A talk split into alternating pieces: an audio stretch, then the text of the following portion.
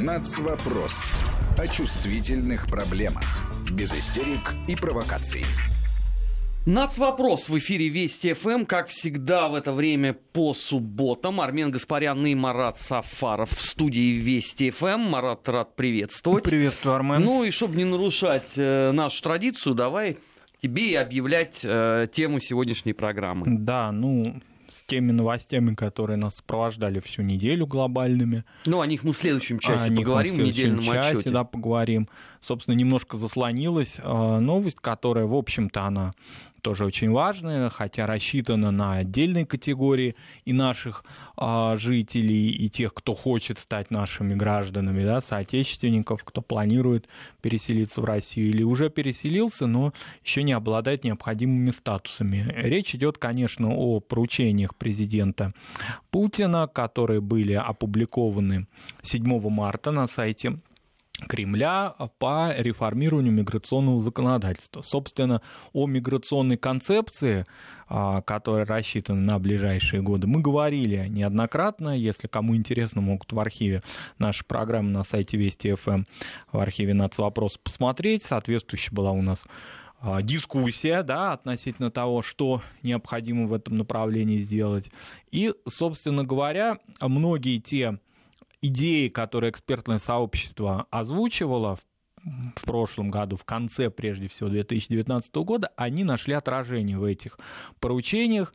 А одним из центральных, как мне кажется, является а, унификация вообще миграционного законодательства, достаточно такого разбросанного и учитывающего какие-то разные да, подходы к этому, вот более такой стандартный вариант, который, конечно, упрощает жизнь а, людям, претендующим на гражданство России или на статус временного проживания, поскольку он теперь определяется как основной миграционный статус, да, потому что гражданин, он уже э, априори мигрантом быть не сможет, да, он уже полноценный гражданин России, но те, кто пока не обладает гражданством нашей страны, будут по более упрощенной процедуре получать вид на жительство, более понятной процедуре во всяком случае. И, как я полагаю, что э, наиболее важный, что наибольшее все-таки вызвало обсуждение, это отмена разрешения на временное проживание. Вот этой процедурной, процедуры такой, ну, предварительной и, в общем-то, уже излишней. Напомним, что она квотировалась, и это очень сложно. Количество квот на регионы было небольшим. Но вот если взять, допустим, 2019 прошлый год, то всего э, на всю территорию Российской Федерации было выдано э, около 60 тысяч квот на РВП, на разрешение на временное проживание. И, скажем, в Москве в огромной это составляло всего 2000 квот. Ну, совершенно очевидно, что потребности, экономические потребности в выдаче этих документов и потребности, самое главное, кандидатов гораздо больше. И поэтому вся эта ситуация отменяется, и, собственно, она отменяется, напомним, не сейчас, потому что это поручение, это не введенные вот сейчас, вот прямо с 7 марта, да, а, собственно, положение, это поручение, которое даны соответствующим структурам президентом по унификации миграционного законодательства. Ну, надо сказать, что, конечно, э, то, что упрощать нужно было миграционное законодательство, и мы об этом много раз э, говорили, это, конечно, необходимо. А другой ведь вопрос вот в той политической обстановке, ну, назовем условно коронавирус, о котором мы еще отдельно, кстати, поговорим э, в следующем часе. А, так вот, в той политической обстановке, которая сложилась, сейчас, конечно, ну, это вызовет, наверное, плюс еще одни дополнительные сложности. И э, у нас же далеко не секрет, что есть э, люди, которые вообще критикуют все что угодно. Ты какой закон не сделай, они все равно будут недовольны.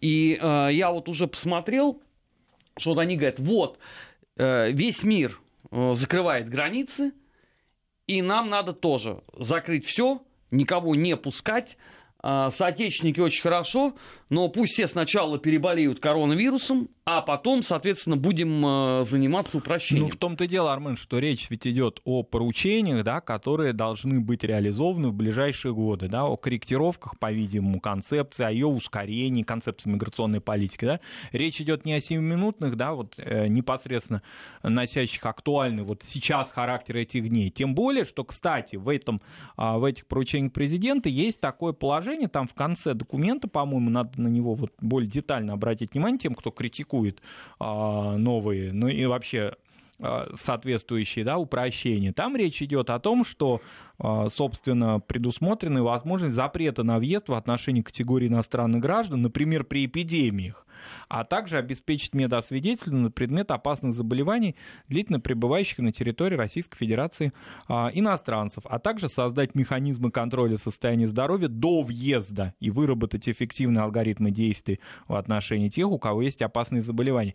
А вообще, честно говоря, эти меры, они предусмотрены и сейчас собственно, да, и кроме того, те наши будущие соотечественники или те, кто хочет а, подаваться на РВП на вид на жительство, они, собственно, предоставляют медицинские документы. То есть ничего такого экстраординарного не происходит. Марат, ты понимаешь, какая штука? Э, вот все, что ты говоришь, это все правильно. Проблема-то упирается в другое. Проблема упирается в общее, в принципе, незнание а, сути вот этих всех решений. Потому что э, ты говоришь с точки зрения человека, который этим в том числе занимается э, на профессиональной основе, который за всем этим следит, э, который анализирует, который разбирается в вопросе. Подавляющее большинство людей, я тебя уверяю, мы можем с тобой выйти вот на улицу, их опросить. Они этими всеми тонкостями и нюансами не озабочены вообще они мыслят э, в категории вот здесь и сейчас. И вот здесь вот, э, на мой взгляд, это одно из э, глобальнейших упущений нашего государства, что мы уже вот который раз видим, как условно граждане страны не очень понимают суть закона, а отсюда начинаются вот эти все бесконечные там двойные, тройные толкования. И ладно бы это все бы циркулировало бы внутри бы российского общества. Беда-то состоит в том, что все это выплескивается еще и на внешний контур, и еще плюс там дополнительное извращение возвращается сюда. И в результате у людей абсолютнейшая каша в головах. Да, безусловно, согласен с тобой, поскольку, да, вот наша программа, одна из немногих, если не единственная, да, которая посвящена национальным отношениям, мы об этом с гордостью говорим. Единственная, собственно, единственная. Ну, я больше никого не знаю, нету. да. Которые, собственно, интерпретации этих положений, обсуждений их, за и против оценки, да, которые получаются в результате обсуждения, собственно, экспертным сообществом формируются, да, то, что нам говорят наши, пишут наши радиослушатели, мы это все учитываем, но кроме того, есть, собственно, сами документы, да, вот, собственно, документ, вот он опубликован, наверное, стоит начинать с него, он не такой длинный, он очень а, прозрачным правовым языком расписан, соответственно, да, и он, еще раз, носит характер рамочный, он не определяет какие-то вот конкретные уже совсем вот здесь и сейчас выполняйте правовые положения. Он носит Марат, характер я согласен. правовой рекомендации, проблема проучения. Проблема-то в другом, что для этого ты должен, по крайней мере, знать, где прочитать этот документ. Ты должен не полениться туда зайти, ознакомиться с текстом, выдохнуть, выпить горячего чая. Если ты не понял, попробовать прочитать это второй раз. Если опять не помогло, то хотя бы почитать э, на серьезных информационных ресурсах аналитику по этому поводу. Но ты же не хуже меня понимаешь, что подавляющее большинство людей этим себя не утруждает Безусловно. вообще. Причем, к сожалению, это не утруждение можно распространить не только на нашу тему, да, но и на очень много других тем, даже касающихся большей, большей части граждан, да, гораздо более в этом отношении масштабных. Я не умаляю значение миграционного законодательства, но все-таки надо учитывать, что это имеет отношение к тем людям, которые претендуют да, на гражданство, к профессиональному сообществу, и к тем, у кого есть родственники, которые хотят воссоединиться. Но все-таки это не все 140 с лишним миллионов человек в это вовлечены. У нас есть гораздо более интересные, да, с точки зрения э, вовлечения людей темы, которые тоже где-то кто-то слышал, где-то кто-то чего-то кому-то Рабинович напел, как так нет, это относится абсолютно к любой теме. Везде один и тот же будет механизм. Да, поэтому в этом отношении очень важно, чтобы эти положения, на мой взгляд, я все-таки в течение недели и аналитику почитал, и, собственно, сам правовой а, документ первоисточником с ним ознакомился, на мой взгляд, а, очень демократичный, очень прозрачный, очень внятный, актуальный, а, необходимый у меня к нему вопросов никаких нет, но у меня есть вопрос к тому, чтобы необходимо было информационно этот документ поддержать, так, чтобы эта информация действительно дошла не до только узкого круга заинтересованных лиц, но и для всех, кто э, хочет вообще узнать что-либо об этом. Понимаешь, у нас вот здесь вот есть двойная проблема.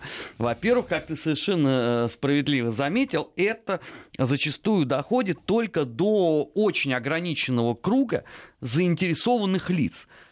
95% из которых говорить не умеет в принципе. И когда они начинают говорить, это дохнут мухи от тоски.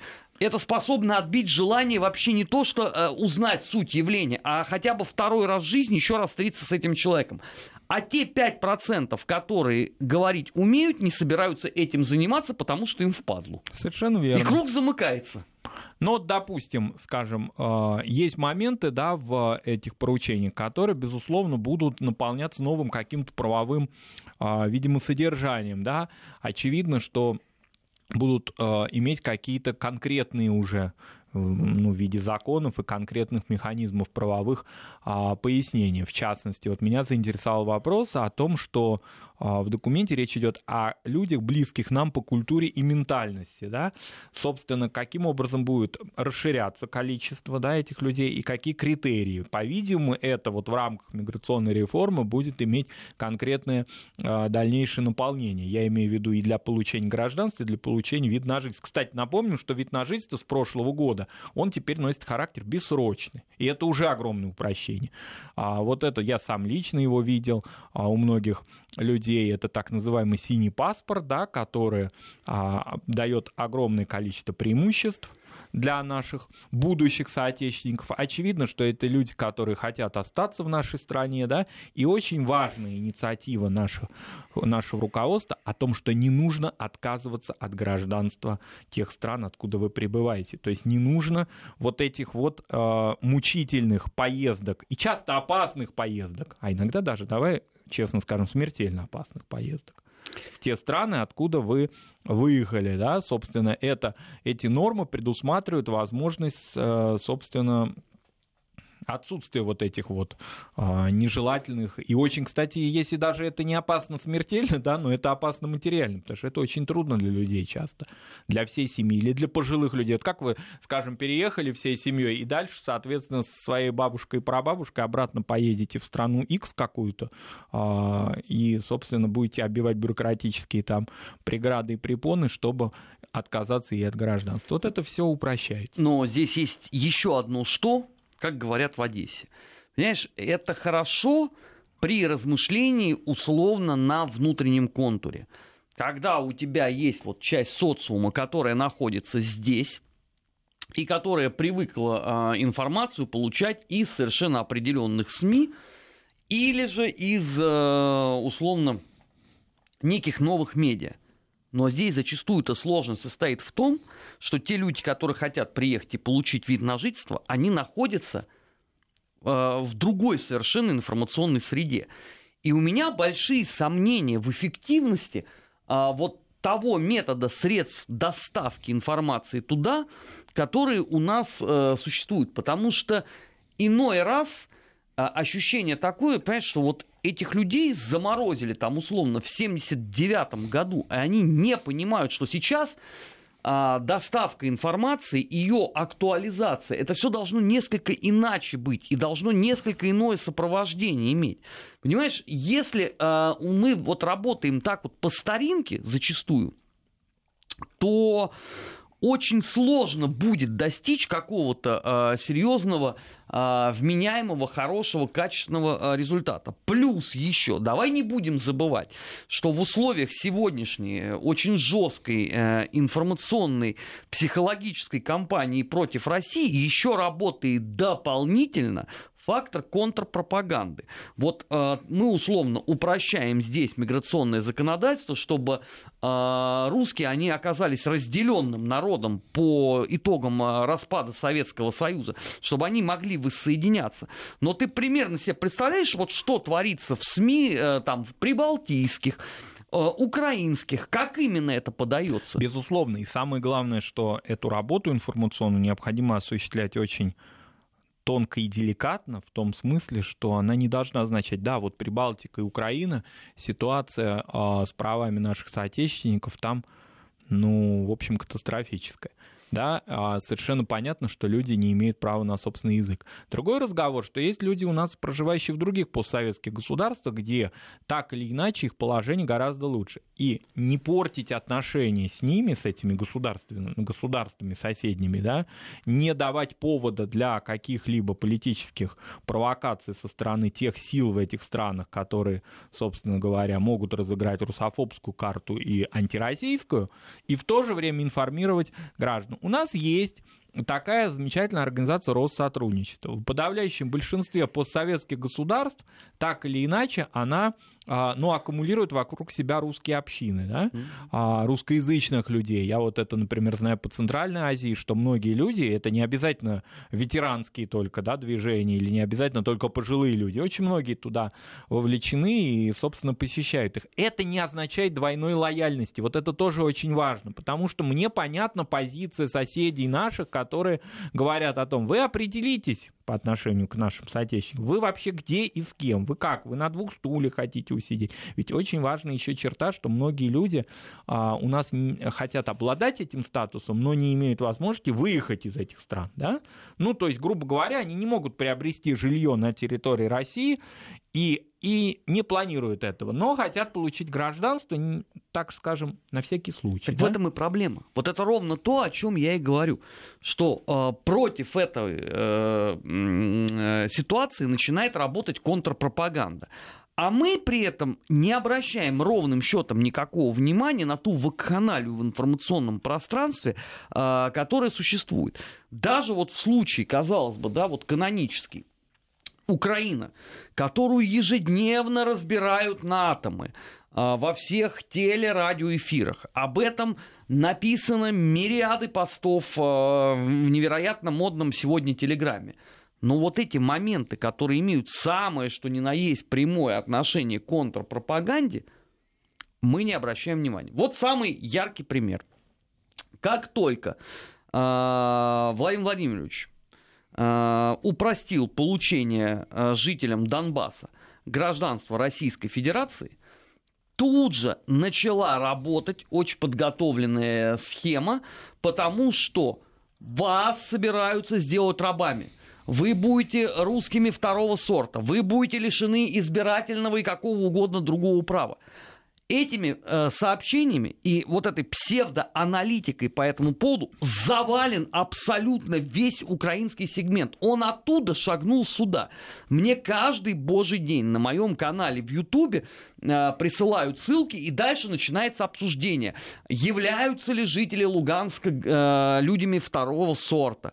Э, имеют ли они э, права отличные от э, граждан Дискриминируют ли их в России? Но да? мы при этом, понимаешь, мы же не отвечаем. Мы не отвечаем. Вот что страшно-то. Да, мы, мы просто э, приняли решение, выполняем его, но нас не волнует момент информационного сопровождения. Да, и здесь должны быть, прежде всего, на самом раннем вот таком этапе в прошлом году, когда начали выдавать документы, в том числе в Ростовской области, да, вот эти процессы происходили, где уже люди жили а, да. в течение нескольких лет, да, они убежали от войны и, собственно, находились в безопасности на территории Ростовской области. Были репортажи, да, была информационная такая кампания, связанная с тем, чтобы люди все-таки в определенной мере мере имели возможность да, получить достоверную информацию о том, как это происходит, о том, что ведь на Украине да, речь шла о каких-то колоссальных очередях, об унижениях и препонах и так далее. Вот люди увидели, что в реальности эта картина, да, безусловно, в первые дни могли быть массовые, да, там какие-то большое количество скоплений людей, были какие-то определенные, по-видимому, технические сложности, это очевидно, потому что все люди а, ринулись, что называется, да, и очень многие из них, находясь в таком неопределенном статусе, получили возможность этот статус свой определить наконец. И, конечно, еще наша ментальность, а как бы это не закрылось бы, а как бы это все не прекратилось бы, на какой срок это действует, да? Может быть, это временно, а давайте мы побежим сейчас, потому... Но это же и в Крыму было, помнишь, когда происходило, соответственно, получение гражданства, хотя оно происходило фактически а, прозрачно, но, тем не менее, очень многие люди, и прозрачно в том смысле, что очень просто информационная кампания вела, и, тем не менее, очень многие люди в Крыму говорили, ой, надо бежать быстрее, а вдруг российское гражданство закончится.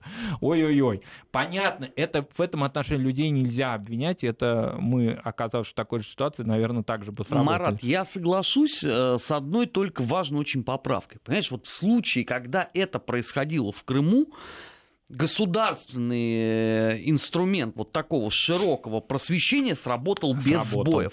Об этом постоянно говорили. Эта тема не сходила с э, экранов телевизоров. Об этом говорилось на радио, об этом писалось в интернете. А, те политические партии, которые были представлены в Крыму, они вели работу. То есть с этой точки зрения тогда все было нормально.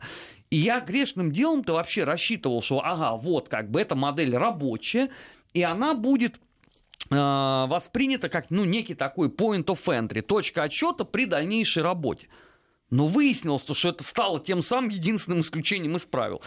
Крым закончился, и опять все вернулось на круги своя. Да, и поэтому, конечно, э, мы же знаем массу примеров не только в наших южных регионах, но и по всей России, где люди реально получили или на какой-то уже сейчас завершающей стадии получения гражданства других документов. Да? Но об этом как-то информационно мы сейчас не говорим. Это, понятно, необходимо сделать, потому что иначе эту, эту пустоту заполняют наши, а, наши соседи недоброжелательные. Вот конкретный пример. О чем говорить, о каких правах можно говорить, если э, замечательный всеми, значит, любимый в прошлом году, прошлым летом президент Украины Владимир Зеленский вдруг неожиданно, неожиданно для некоторой части общественности, для нас, например, это уже давно было ожидаемо, вчера наконец-таки подписал этот самый пресловутый закон. Причем, вспомни, мой прогноз сбылся до рубля. Я, я же эту квоту ну, даже называл квоту в эфире. ты, да, называл, и я когда посмотрел, я подумал, ну ничего себе, хотя бы он бы там бы немножечко бы какие-то иные цифры бы, нормативы. Мы, речь идет, конечно, о дискриминационном законе, варварском законе, посвященном а, праву на русский язык и на образование и русские школы, которые с 2020 года фактически закрываются. Ну, как элегантно э, убраны венгры из этой конструкции. Как элегантно они убраны, и как, соответственно, на дальнейшее разногласие и конечно, с определенным прицелом на Крым, на то, чтобы в Крыму пытаться создать некую информационную хотя бы провокацию, а, сталкиваются лбами крымские татары и русские. Да? Да. А, это же очень тоже сделано не случайно. Напомним, что в этом законе украинском о крымских татарах речь идет о том, что они в своих школах, я правда не знаю, где эти школы могут быть размещены на территории Украины, где они действуют, это как-то осталось Знаешь, тайной. эта тайна действительно превеликая. А, потому что я интересовался этим вопросом, но сейчас мы э, прервемся на новости, а сразу после них продолжим вот э, ровно с этого места, потому что тема на самом деле весьма и весьма интересная, она даже вон однажды профигурировала. Да. Новости в эфире Вести. Нацвопрос. О чувствительных проблемах. Без истерик и провокаций.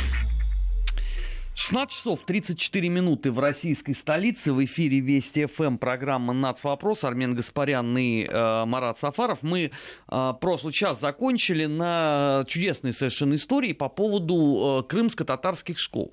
Так вот, однажды этот вопрос был даже э, артикулирован в Организации Объединенных Наций. Там же эти гаврики э, во главе там, с Жемелевым, Чубаровым и Рифатом, они же постоянно орут. Так выяснилось, что они не могут назвать э, крымско-татарские школы э, на Украине, хотя бы в Киеве.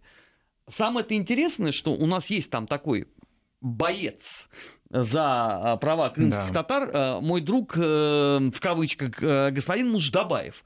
Его Facebook переполнен разнообразнейшей информацией по поводу крымских татар. Но я ни разу за все это время не встретил у него ни единого упоминания школ. Вот что он пиарит, это крымско-татарское кафе. Одно единственное. Вот, в этом отношении вот мне лично очень интересно узнать о существовании этих школ на территории Украины, в Херсонской ли области, где, кстати говоря, крымские татары жили до 2014 года. Но многие. после этого их оттуда попросили, насколько я знаю. Да, которые э, так или иначе, да, они переселялись в 89-90 году, но некоторым не удалось э, сесть в Крыму, и, собственно, они остались на территории Херсонской области. А есть э, вот эта политэмиграция в Киеве. Есть еще где-то в разных частях Украины. Собственно, и что? И вот где эти крымско-татарские школы? У меня, конечно, очень большой вопрос, и вот я бы очень хотел бы, если честно, даже вот из такого профессионального интереса получить на него ответ.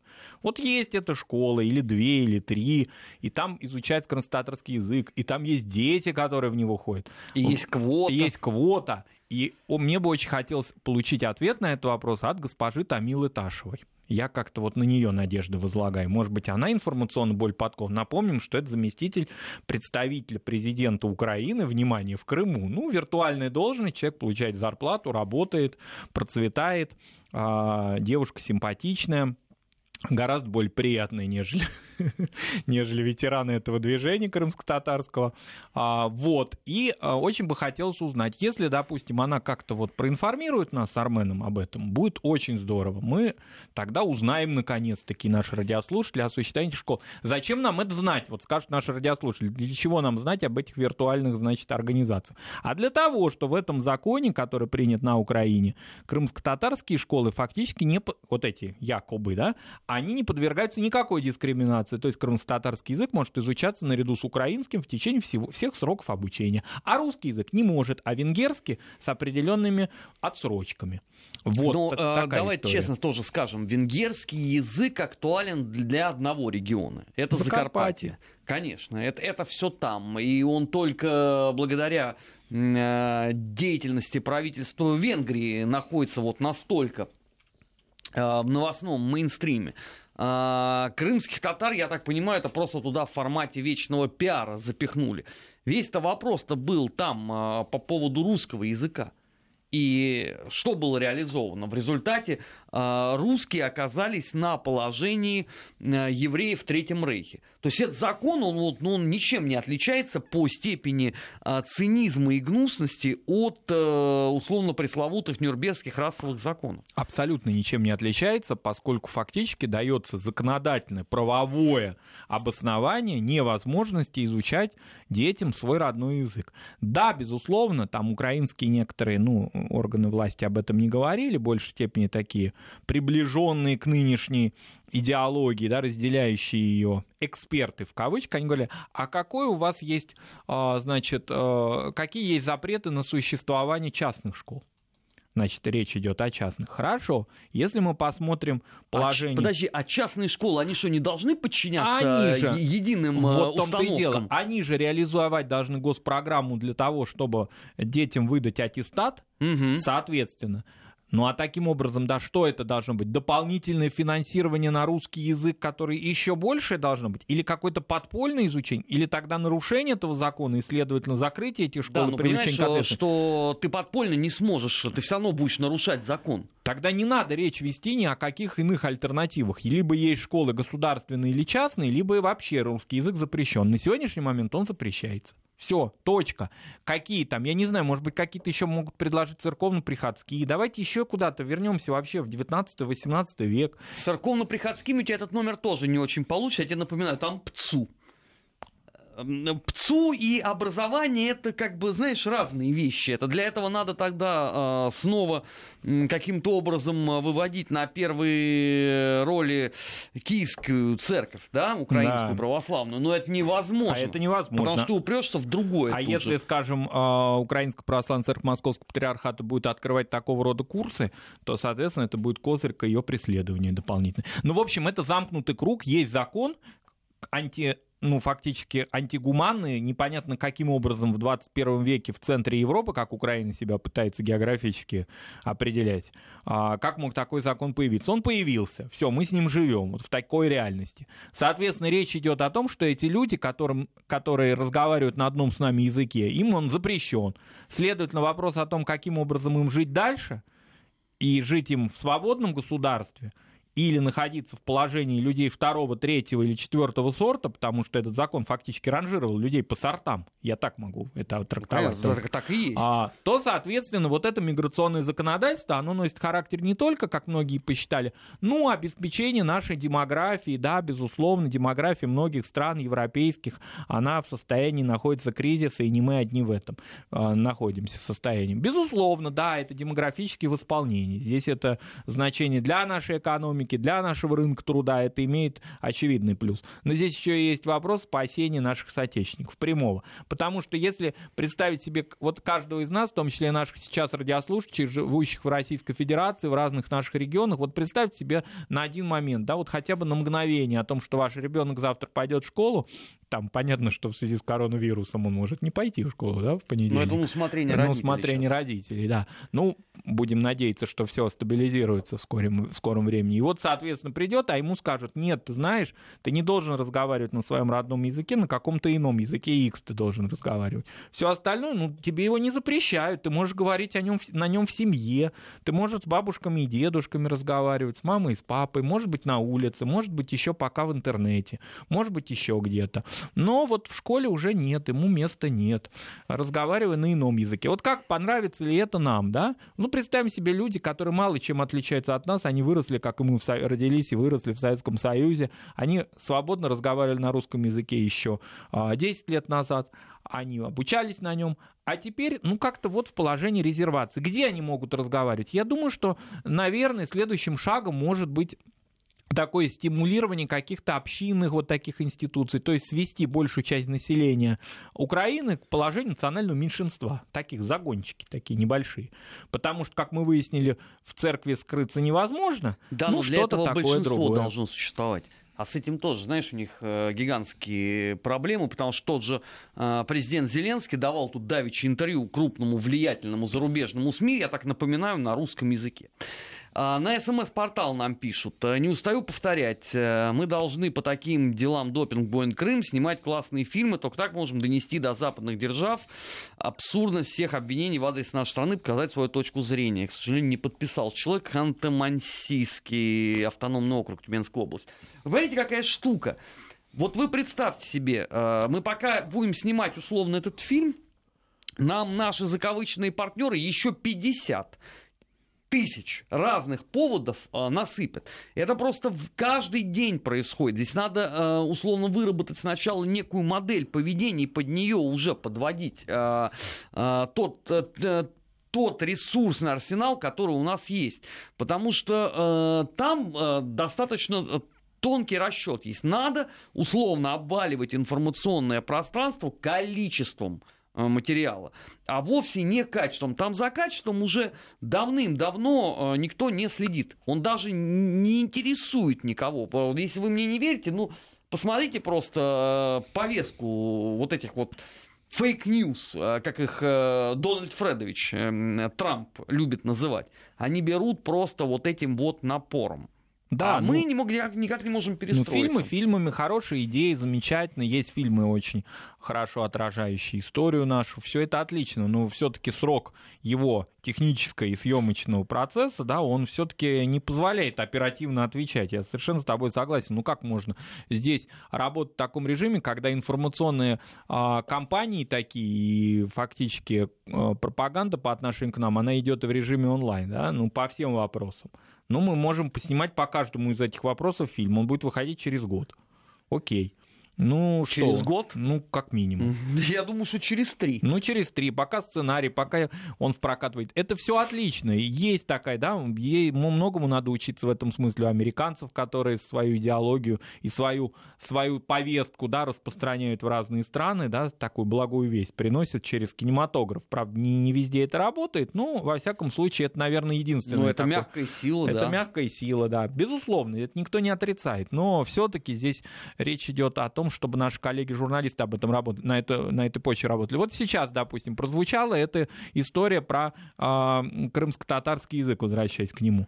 Ну вот я за последние сколько, ну сутки, наверное, прошли с этого подписания, да, закону э, Ну вчера, по-моему, вчера. там в районе 5 или 6 я, часов вечера. Вот было. где наши крымско-татарские в Крыму активисты, журналисты, те, кто работает в Крыму, кто там живет.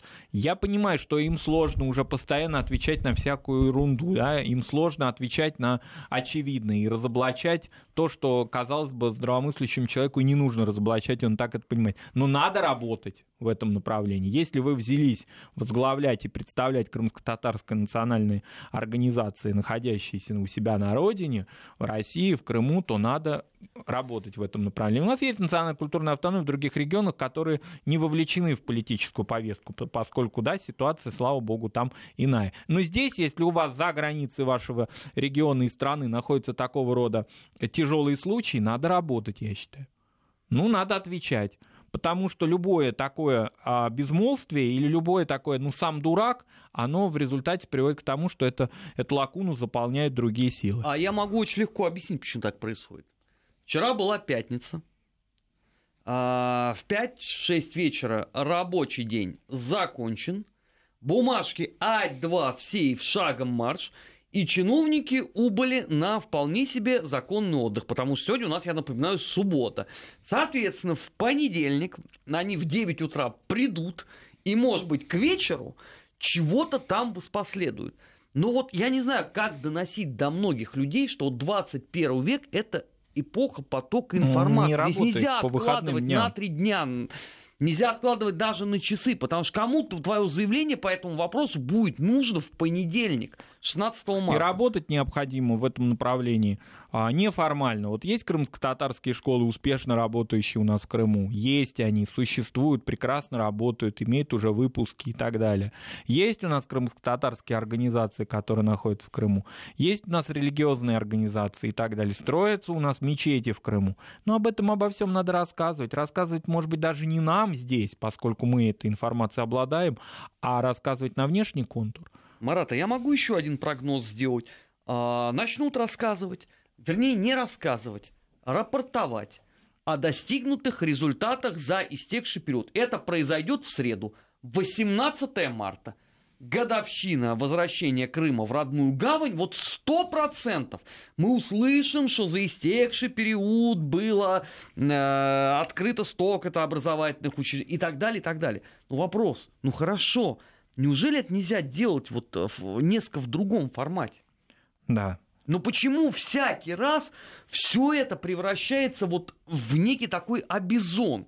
Ну, в конце концов, ну, а если вы сами не хотите этим заниматься, так может тогда и не нужно. Тогда, ну, назначьте человека какого-то, выделите одного, единственного. Вот пусть это будет, ну, я не знаю, там, как вот Мария Захарова, официальный представитель МИДа, вот она выходит и объясняет эту позицию. Ну, найдите там одного человека который будет за все за это отвечать. Но если коллективно не получается, ну потому что это странно, это же вот абсолютно всюду так. Вот мы говорим сейчас про э, крымских татар, про русский язык на Украине, чудесно. У нас вон в Латвии есть, там ровно такая же система. Где вот у нас э, все вот эти вот общественные организации, правозащитники, которые должны вот этим вопросом э, заботиться? Но э, русскоязычных людей в Латвии, по сути дела, лишили права получать образование на русском языке. Кто об этом говорит? Программа «Нац. Вопрос» в эфире Вести ФМ, плюс некоторые наши коллеги э, в эфирах у Владимира Соловьева. Все! Но, ребят, а те, кто вот за это отвечает, они где все? Можно узнать, поинтересоваться.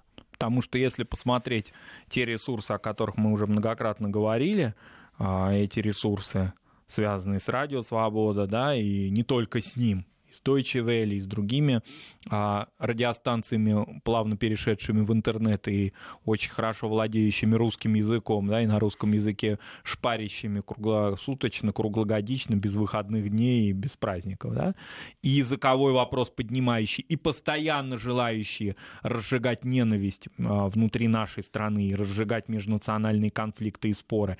Когда я читаю эти ресурсы, связанные с Поволжьем или Сибирью, я, ну, так скажем, да, мне они, ну, мягко говоря, не нравятся, но когда я читаю информацию, которая посвящена Северному Кавказу, то тогда мне возникает мысль такая, а как вообще это возможно? Как вообще возможна трансляция такого рода ресурсов на территории нашей страны? Потому что очень много из того, что там фиксируется, а часто эти случаи бывают, имеют место быть, но они не носят этой окраски интерпретации, очень опасной. Но, допустим, возьмем классический пример, который активно развивают такие, а, в кавычках, товарищи. Это тема депортации. Вот совсем недавно были очередные трагические даты. Так еще впереди, подожди. И, и впереди май, в мае, да. да. Ну вот сейчас были, которые связаны с 23, 23 февраля. февраля, да, с депортациями народов Северного Кавказа. И там начались какие-то такие вакханалии, которые потом перешли в соцсети. Я не хочу называть конкретные эти радиостанции, потому что понятно, что это такая общая повестка, да, но тем не менее у них это было, было темой номер один. И потом в соцсети это стало переходить. Вот как тебе нравятся такие примеры, когда начинаются а, в одной из северокавказских республик сталкивать народ, который остался на родине, да, не был депортирован, слава богу, он остался, и народ, который имел такие трагические последствия для своей истории, и их применительно к 1943 году начинают сталкивать и какие-то находить а, якобы документы, посвященные позиции тех и других. Представляешь Ну, себе? технология понятна. Нужно расшатать э, общество. Сложные исторические вопросы лучше всего э, для этого подходят, потому что э, вот это вот масштабнейшее обсуждение в социальных сетях это, как правило, со стопроцентной э, гарантией рано или поздно переместится э, и в обычную жизнь. А что касается фактажа, слушай, ну по тем же депортациям опубликован огромный массив документов. Из него вытащить что-то, Конечно. приправить это своими собственными домыслами, при этом ты сошлешься на подлинный архивный документ. Никто же не полит смотреть, что там написано И на дать самом деле. два-три абзаца на сайте, да, или в эфир пустить. И прекрасно человек это освоил. И мы это переживали, эти без интернет-эпоху, до интернет-эпоху, это все было в начале 90-х годов, когда у нас в Северокавказских, тех же самых республиках, а особенно с двойными названиями, да, пытались создать некие общности отдельные, да, помнишь вот эти Да. истории, а давайте мы вообще разделим республики, а давайте мы будем жить отдельно, не в смысле сепаратизма, не выхода из состава России, нет, а просто разделим эти республики. В начале 90-х годов были же эти сходы, форумы и всякие разные Вечи вечи народные. и так далее. А вроде бы это все утихло, слава богу. Но есть силы, которые хотят стравливать эти народы и использовать для этого исторические фальсификации.